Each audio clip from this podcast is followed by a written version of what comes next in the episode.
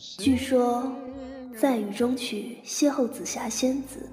就会在旅途中收获一季甜蜜的壁咚。起飞时飞越肖申克的高墙，就能与少年派一起到达楚门的世界。在天空之城打开机器猫的口袋，还会和加菲猫一起穿越霍比特人的袋底洞。双面银幕带你开启轻松的电影旅程，别忘了和你的静静一起收听。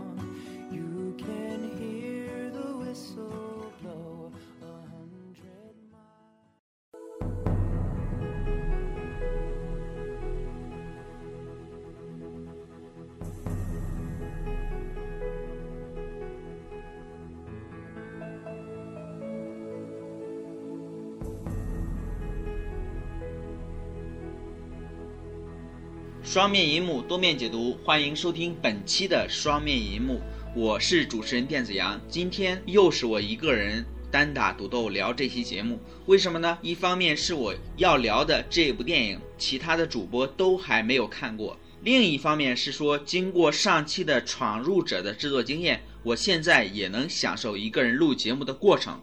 好了，言归正传，电子羊今天就和大家来说一说刚刚上映却已经像是快要下映的一部电影，叫做《十二公民》。说实话，我一开始是不愿意去看这部电影的。呃，一方面来说，是我看过了一九五七年原美国原版的《十二怒汉》，怕看完这部电影会让我大失所望；另一方面是说，在这部电影上映之后，我看到了木卫二啊，还有。亵渎电影等一帮的影评人对于这部电影的评价，多半的负面焦点是在演员的表演上，再有就是这部电影的排片实在是太低了，好像比《闯者》排片还要低。我经常像我经常去的小西天电影院啊，还有广安门电影院，没有太多场次，甚至来说小西天是没有场次的，其他的电影院也只是五十人的 VIP 厅。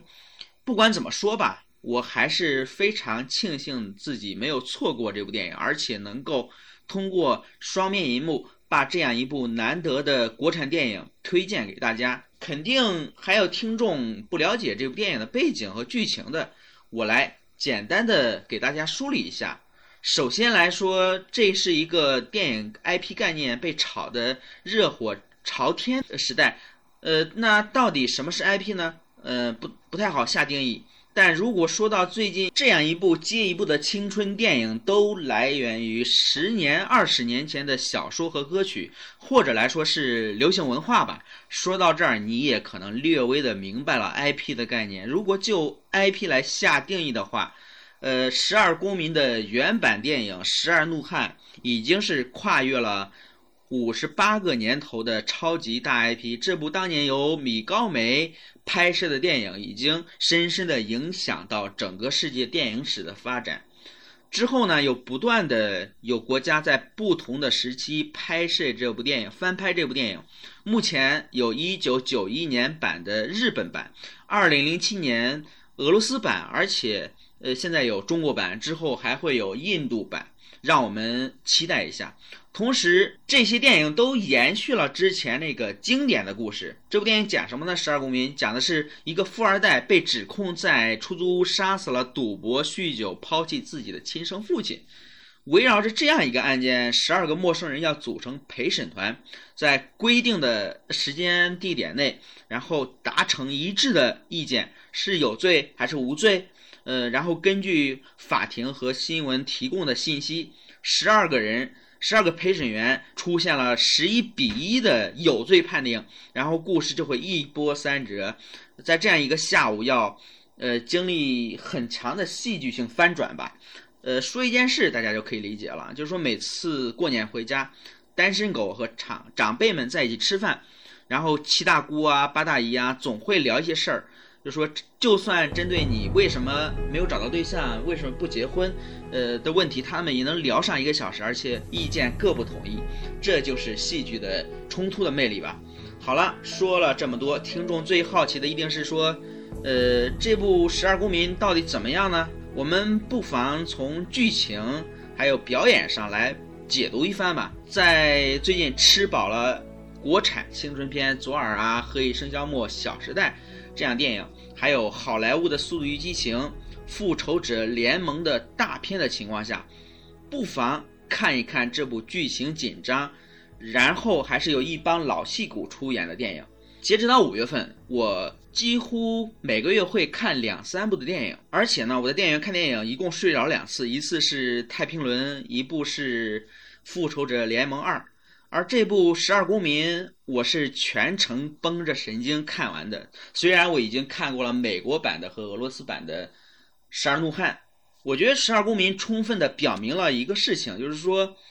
剧本的重要性。好的电影不需要华丽特效、华丽的布景，它照样可以惊艳四座。说回这部电影，在看这部电影之前，我一一直觉得说，充其量这是算得上一部《十二居民》吧。呃，第一，我们让身份证上印的是居民身份证；第二来说，呃，在这样一个中国这样一个大陆法系的国家是没有陪审团制度的，只有海洋系呃法系国家才有的，所以。不管故事如何改编，都影响不到中国人的法治进程啊，对吧？然后在看完这部电影之后呢，我感觉到这些都被我们年轻的导演徐昂处理的是恰到好处，使得故事发生在中国是更加的合理化。开头其实已经给广电总局一个交代，说我们这只是一个政法大学的学生作业，十二个家长是为了能让学生通过补考，然后。才去组织这个陪审团，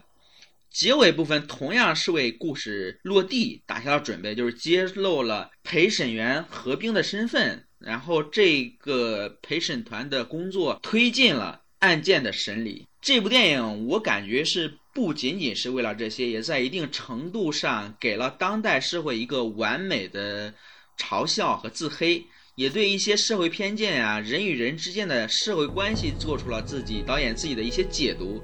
甚至说加入了中国的特点。首先，这部电影对人物的本土化处理，你看里边有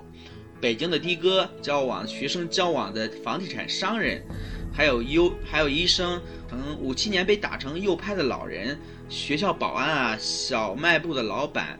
政法系的研究生，还有是被冤枉坐过牢的男人，还有中产阶级，这样十二个身份不同的陪审员聚集到这间屋子里，人各有各自的身份背景和生活苦恼，也对其他人存在着一些偏见。比如说哈，出租车司机韩同生，呃，因为自己不儿子不尊重自己，就简单的认定说富二代杀害了自己的父亲。呃，然后依然坚守着君臣父子这一套的伦理，而靠出租房屋为生的北京大叔却对外地人存在着极大的偏见，以为外地人抢走了他们自己孩子的就业和升学机会，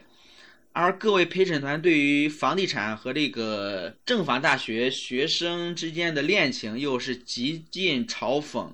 呃，表现的是也是淋漓尽致啊！就是在这样一个物欲横流的时代，我们多多少少都会对一些社社会现象存在着种种的意见和偏见。比如说忘年恋，如果说男的一方是成功人士，那更加会招来一些非议，对吧？同时，我们也在网络时代有意无意的参与着一些地域歧视，甚至像一些段子手，他们甚至玩出了地域歧视的梗。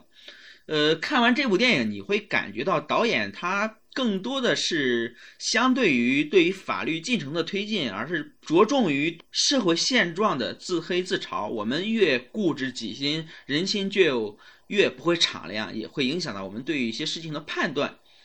十二公民》我感觉是综合了美版和俄罗斯版的《十二怒汉》。假如你是因为中国没有陪审团制度。